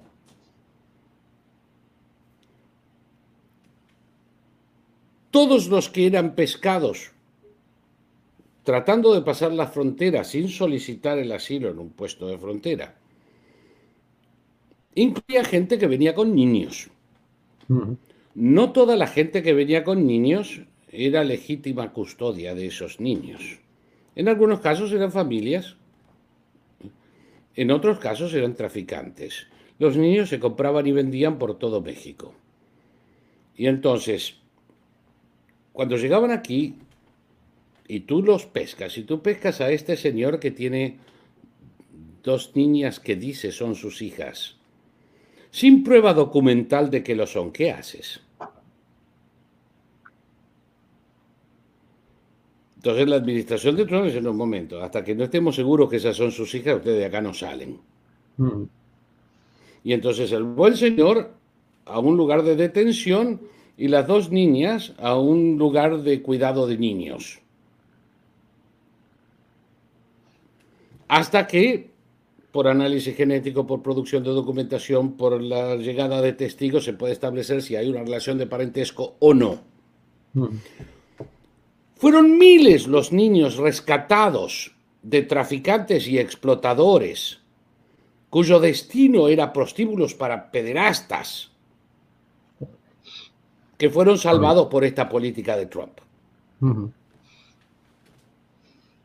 Apenas esta gentuza llegó a la Casa Blanca, lo primero que hicieron fue, no hay que esperar en México, ahora usted entra a Estados Unidos, pide asilo y le damos un papelito donde usted jura, ¿eh? pero jura por la madre que dentro de un año y diez meses se va a presentar en este lugar para que un juez decida su destino. Parece de tontos, ¿no? Parece de tontos. Además, ese papelito es lo primero que usan para limpiarse el culo apenas salen de ahí. Y nunca más en su vida. Menos del 20% alguna vez se presentó y los que se presentaron generalmente porque los agarran y los llevan a la fuerza. Entonces, Primero es eso. Segundo, no hay separación. No quiero saber cuántos niños están sufriendo consecuencia de la negligencia de esta administración. Pero entonces ahora viene la American Civil Liberties Union, que le hace juicio al gobierno de Estados Unidos por haber separado a esos niños de su familia y el sufrimiento y ansiedad causados por la separación.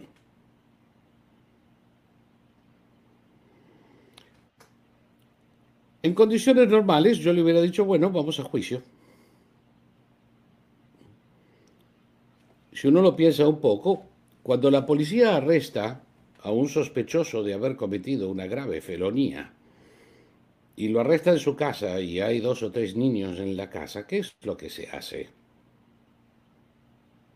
Se llevan a la cárcel al potencial felón y se llevan a los niños a una, lo que aquí se llama foster care, donde hay familias que se ofrecen para cuidarlos, ¿eh? o, instituciones religiosas en algunos casos, eh, mientras dure el juicio y hasta que recupere o no la libertad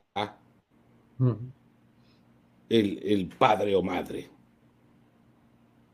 Eh, ahora resulta que todos ellos tienen derecho a hacer juicio porque los separaron de la mamá. ¿Qué hacemos? ¿Mandamos a los niños a la cárcel con sus padres?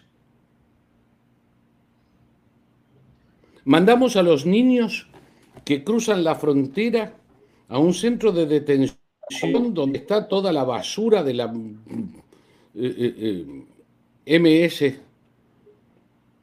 13 y, los carteles? ¿Para qué? Para que los usen de entretenimiento como las revistas esas que hablábamos en las escuelas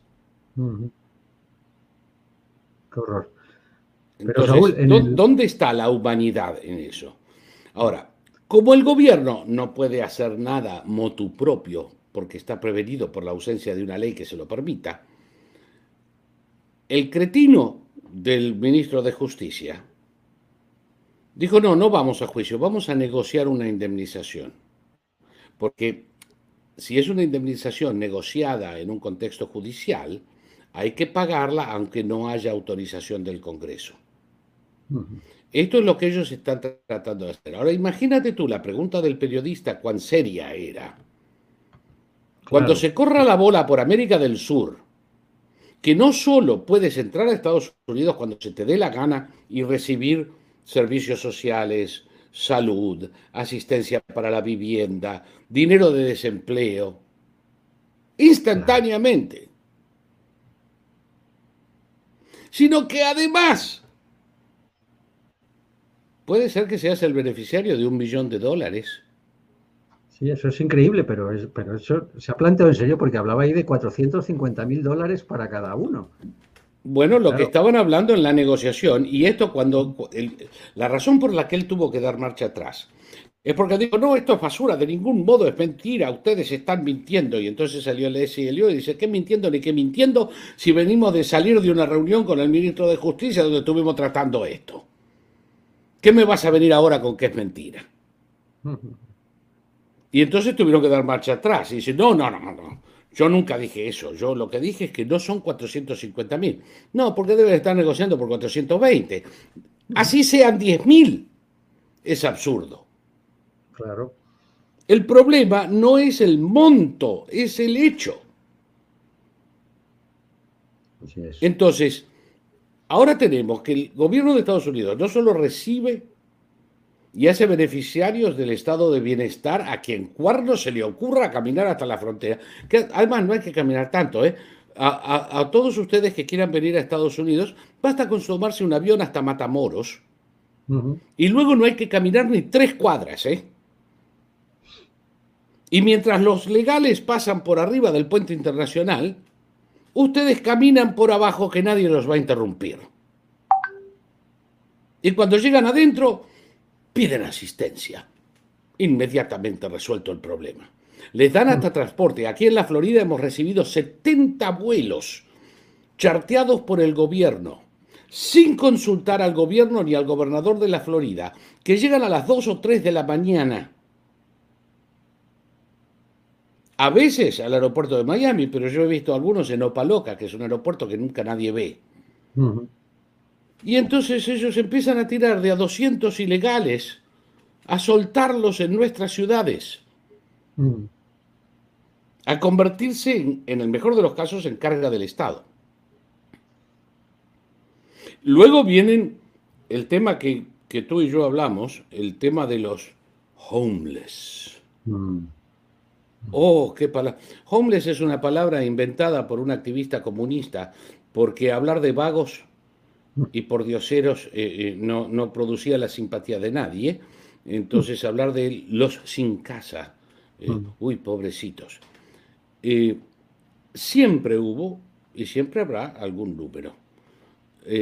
aquí antes se llamaban, por ejemplo, hobos, homebounds, porque viajaban en tren, eran, eran vagos de tren que viajaban de un lugar a otro a veces bolsiqueaban a alguien, a veces conseguían un trabajo de dos días y luego se subían a otro tren y iban a otro lugar siguiendo su espíritu de aventura.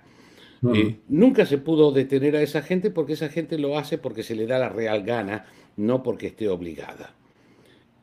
luego estaban los que eh, eh, eh, por algún problema, una pérdida de un trabajo o algo, pero generalmente esa gente va a parar a eh, eh, lugares de asistencia que los hay, de ciudades, de iglesias, donde tienen donde dormir y comer hasta que consiguen volver a ponerse en pie. Y luego estaban cuando, por ah, cretinismo de la administración Carter, eh, se cerraron los asilos para enfermos mentales y entonces todos los esquizofrénicos y los paranoicos fueron soltados a la calle Mm. con, la promesa de que iban a ir a una clínica a recibir medicamentos, pero claro, el tío que cree que el gobierno le quiere plantar eh, nanoelectrónica en el cerebro para poder saber dónde está y qué dice, va a ir mm. voluntariamente a una clínica del gobierno a que le den medicamentos, ¿verdad? No, claro. La falacia de que el loco, ¿eh? la falacia de que el loco tiene la mente presente para hacer lo que es mejor para él, nos llevó a que todos los pobres locos estaban ahí muriéndose de frío en el invierno en las calles de Nueva York, y cuando los mm. llevan a algún lado y los bañan, los desinfectan, le sacan las pulgas, le ponen ropa nueva, y cuando vienen a traer la comida ya se fueron de vuelta. Aquí, Saúl... Y a eh, eso... Y a eso tenemos que agregarle ahora los que están cruzando la frontera, que vienen derecho a, villas miseria, a villas de tiendas, eh, que están muy limitadas a Los Ángeles, San Francisco, que son ciudades que le dan la bienvenida a tal cosa. A ver si en mi pueblo se van a poner con una tienda en la calle. Fíjate, Saúl, que aquí hay como la imagen, el mito o la leyenda urbana de que en Estados Unidos hay lo menos un 20% de la población en la indigencia absoluta, pasando hambre, o sea, poco menos como es, si fuera es, absurdo. Es absurdo. Aquí... destruye, por favor, esta, esta leyenda urbana. que todo el mundo cree.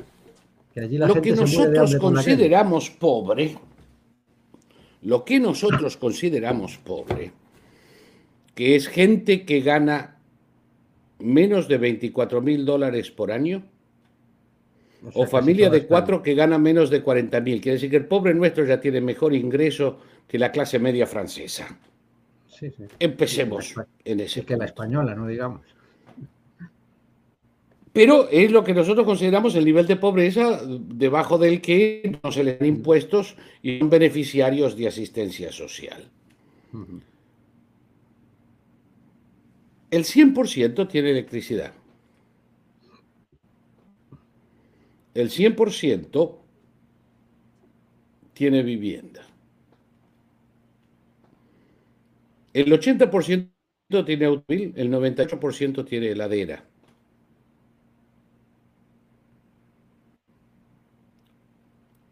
¿En qué otro país se define eso como pobre? No, claro, es otro, otro, otro parámetro. Aquí eso no sería considerado pobre. Alguien que ingrese. Luego hay un porcentaje, ya, luego hay un porcentaje ínfimo, no llega al 1% de la población, que entra en el caso de, los, eh, eh, eh, ¿cómo podríamos decir? Vagabundos voluntarios. Yo creo que son voluntarios consecuencia de la criminal política de, salud mental que nos han impuesto los demócratas.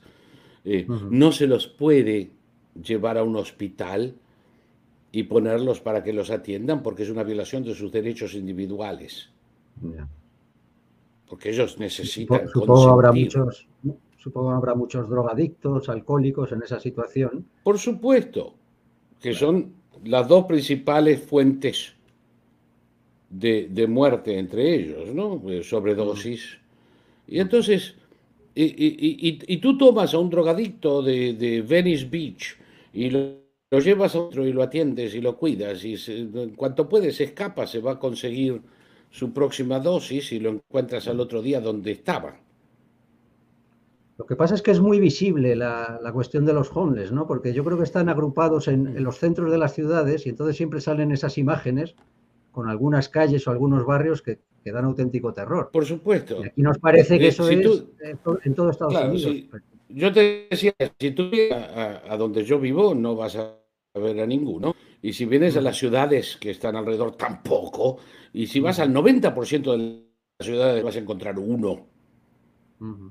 Y donde alguno, por alguna casualidad, se las ingenia por tren o por alguna forma en llegar, al otro día lo tienen en, una iglesia católica protestante, no tiene ninguna importancia, todas las iglesias tienen mecanismos de protección, eh, o en un shelter, que es como lo llamamos municipal, eh, y, a otra cosa.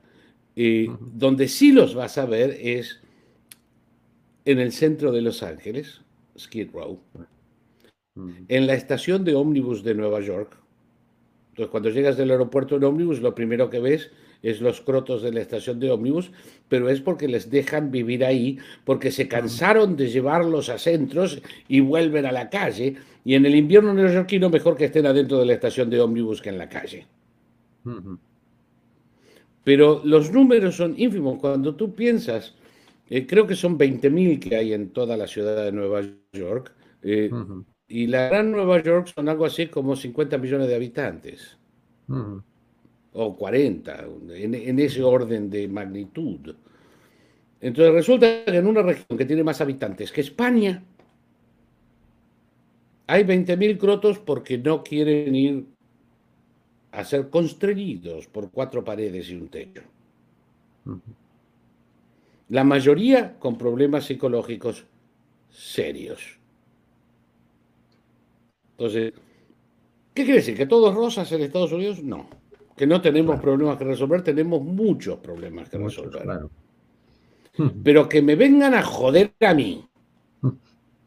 Los que viven rodeados de favelas en América del Sur, o con gente viviendo en patas en cabanas en Granada, sobre el problema de la pobreza en Estados Unidos, lo dicen, porque como no sabe un carajo, entonces terminan con aquello de, bueno, pero ellos están peores. Sí, sí, sí. Eh, y, no tiene, eh, eh, ¿cómo podría decir? Me parece, aquello de mal de mucho consuelo de tontos se aplica en este caso. Y es por lo que se hace, para justificar la inoperancia, la ignorancia y el cretinismo de las autoridades de izmierda en España, en Francia, en Brasil, en la Argentina, ¿eh? es, sí, aquí estamos mal, pero mira ellos, están peor. Y es mentira. mentira. Aún si fuera verdad, es cretino. Mm. Pero tenemos que agregar mendacidad a la idiotez. Mm.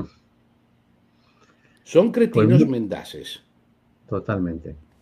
Pues muchas gracias por desfacer este falso mito ¿no? que, hay, que hay aquí en España, no sé si en el resto de Europa también, pero desde luego aquí, cuando hablas con, gente, siempre te hacen, eh, sobre Estados Unidos, te hacen referencia a ese, a ese gran problema de, la miseria y, de los problemas en Estados Unidos. Y te digo una antes del cierre, cuando no te hacen referencia a estas tonterías, te hacen referencia a la aportación de armas.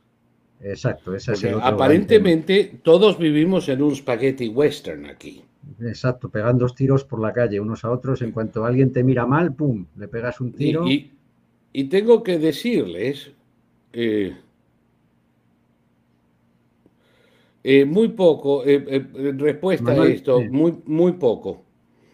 sí, hay un aumento y hay un aumento en particular en Nueva York y en Los Ángeles eh, pero en términos de porcentaje de la población es negligible.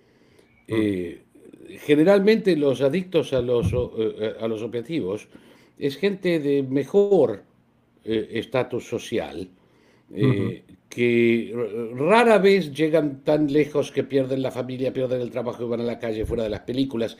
Generalmente mueren de una sobredosis cuando están en su oficina de banco o en su casa un fin de semana. Em, volviendo al, punto anterior, cuando yo voy al supermercado, en el estado de Virginia, yo tengo licencia para portar armas escondidas, hace falta una, pero para portar armas expuestas no hace falta licencia. Entonces tú vas al supermercado y, siempre ves a alguien que tiene una pistola bien visible en la cintura. ¿Cuándo fue el último homicidio en mi pueblo? Ni idea. ¿Cuándo? Hace cinco años. ¿eh? un distribuidor de drogas de Richmond que se refugió en nuestro pueblo y lo alcanzaron. Y antes de eso tienes que ir 20 años más. Si tú tomas las estadísticas de muerte violenta, Estados Unidos no entra en los primeros 30. Pero se pone peor la cosa si yo saco cinco ciudades de la estadística, Nueva York, Chicago, Los Ángeles, San Luis y Baltimore. Cinco ciudades. Demócratas todas, si no me equivoco, ¿no? Todas demócratas. Todas con prohibiciones taxativas que no le permiten a nadie tener un arma por ninguna razón. O mejor dicho, con muy raras excepciones. Eh, en este momento está llegando a la Corte Suprema un juicio de gente porque en la ciudad de Nueva York no le dan permiso de portar armas a nadie. Entonces, en esas cinco ciudades que viven la tenencia o transporte de armas,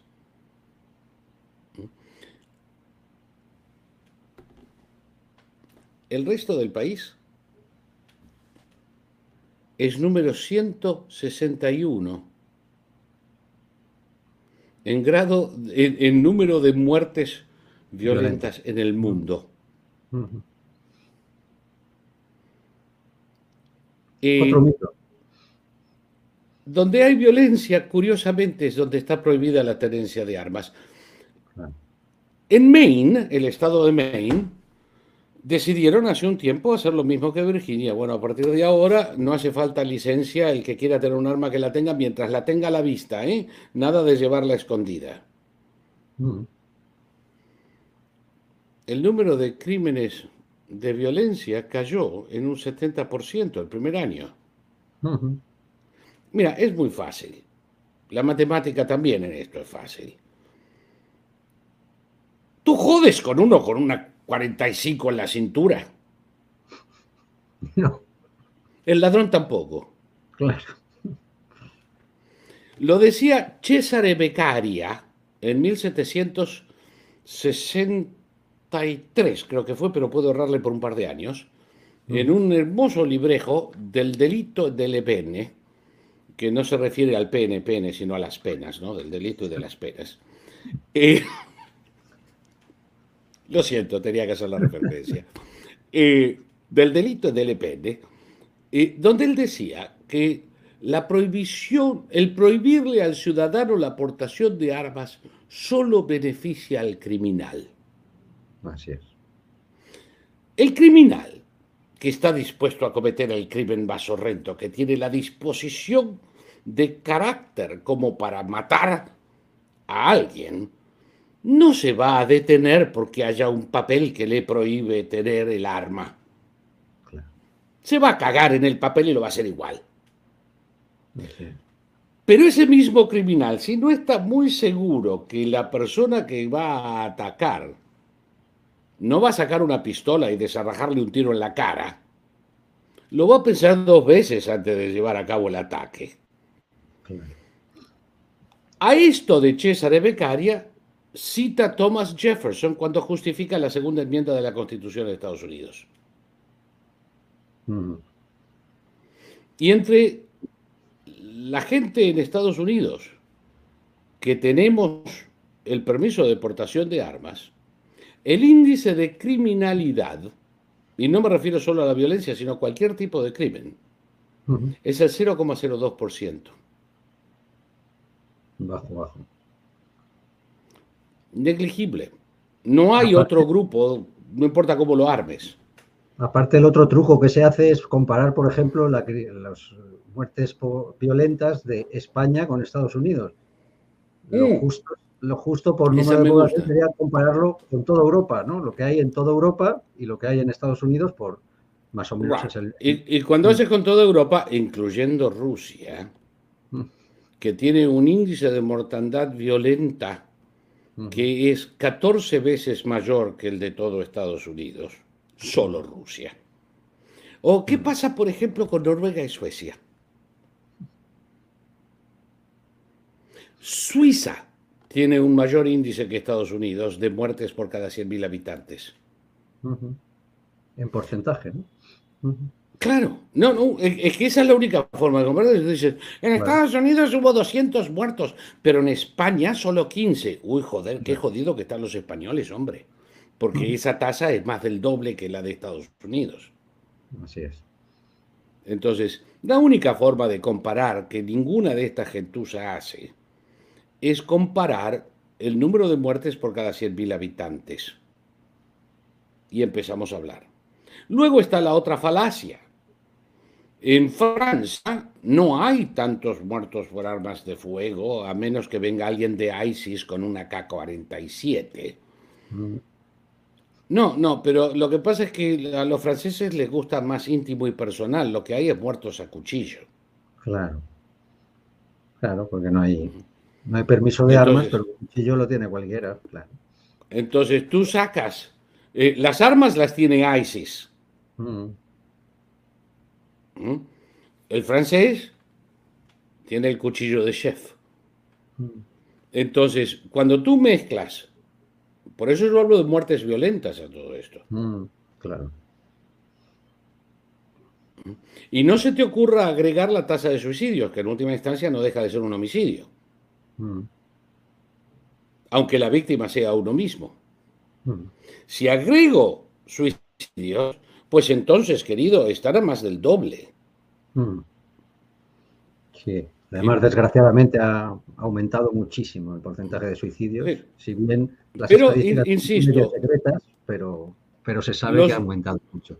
Los lugares más seguros del planeta, los más seguros del planeta, donde es eh, exponencialmente menor el riesgo de toparse con una bala, son estados como Colorado y Maine, donde la aportación de armas es completa, donde puedes comprar un arma en un supermercado y mientras la tengas en la cintura no hay violación de ley. Interesante, ¿no? Muy interesante. Saúl. después te paso los datos de César de Becaria. Vale, pásamelos y lo miraré encantado. Pero nos acercamos peligrosamente, ya sabes, a nuestro límite máximo de dos horas. Eh, has deshecho dos de los grandes mitos o leyendas negras sobre Estados Unidos, te lo agradezco para que nuestros oyentes pues puedan rebatir cuando cualquier mindundi les venga a decirlo la pobreza que hay en Estados Unidos y los crímenes horribles. Y aparte, pues nos has hecho un repaso de todo lo que ha ocurrido en esas elecciones estatales y locales, muy interesante, y que desde luego mm, pone pues bastante, bastante, bastante apasionante lo que va a ser la lucha por las elecciones de mitad de mandato. Entonces, espero que podamos vernos más a menudo, que tus padres mejoren y que puedas tú estar un poco más, más libre y que podamos ir analizando todo lo que ocurre en las próximas semanas y desde luego de aquí al año que viene en, en, esas elecciones donde seguramente haremos un gran programa especial ¿no? para analizar todo lo que haya sucedido. Muchas gracias, Saúl. Me, encantaría, y, te digo, mientras esté en la Florida, los miércoles soy tuyo. Dime que aquí por un lado tengo más trabajo, por el otro lado tengo menos. Mm, pues te, reservo los miércoles. Y, y, hazme lugar alguna vez para tratar la leyenda negra española. Perfecto, eso de eso hablaremos. Eso. Vale, ya te avisaré porque seguramente además pronto hago una entrevista con, alguien sobre eso, pero no lo quiero anunciar todavía hasta que no la tenga en firme. Y luego, si quieres, eh, hablamos nosotros del tema de la leyenda negra. Gracias, Saúl. Gracias por todo y a todos los oyentes. Oye, habéis estado ahí haciendo comentarios muy, muy interesantes y pertinentes. Gracias por seguir ahí. Y ya sabéis, como siempre os digo, ayudadnos a difundir, dar a me gusta, compartir estos vídeos. Ya sabéis que no estamos solamente en los canales estos con gusto por la censura, como son YouTube y Facebook, sino que también ahora nos podéis ver a través de Odisee, donde están todos los vídeos, incluso lo que nos han censurado esas plataformas, pues allí ahora mismo las podéis ver. Y también ya tenemos los programas en podcast. Eso los vamos subiendo después. No, sé, no, son en directo los podcasts, pero eh, eh, tanto en iVoox como en Spotify podéis escuchar todos los programas que hemos ido haciendo en este más de un año que llevamos ya emitiendo. Gracias a todos, gracias Saúl. Y, espero, espero que pronto puedas venir a QVTV. Pues también, no lo quería anunciar porque me dijiste, vamos a esperar un, poco porque estáis en rodaje y haciendo pruebas y bueno, eso en cualquier momento pues empezaremos a emitir también a través de el canal de televisión que Saúl con, su plataforma Quodverum pues está poniendo en marcha. Pero bueno, os lo anunciaremos y os daremos los enlaces para que podáis entrar. Ya sabéis, a Saúl le podéis escuchar eh, muchos días hace programa en quodverum.com, entonces entrad ahí y seguidle y apuntaros a su red social, que desde luego no os arrepentiréis porque sacaréis muchas informaciones que aquí a España no os van a llegar por otro medio. Bueno, a España digo, o a Hispanoamérica, o, a donde sea que, a donde quiera que estéis. Seguid Quodverum y pronto estaremos emitiendo también en su canal de televisión. Gracias, Saúl, gracias a todos y hasta la próxima semana.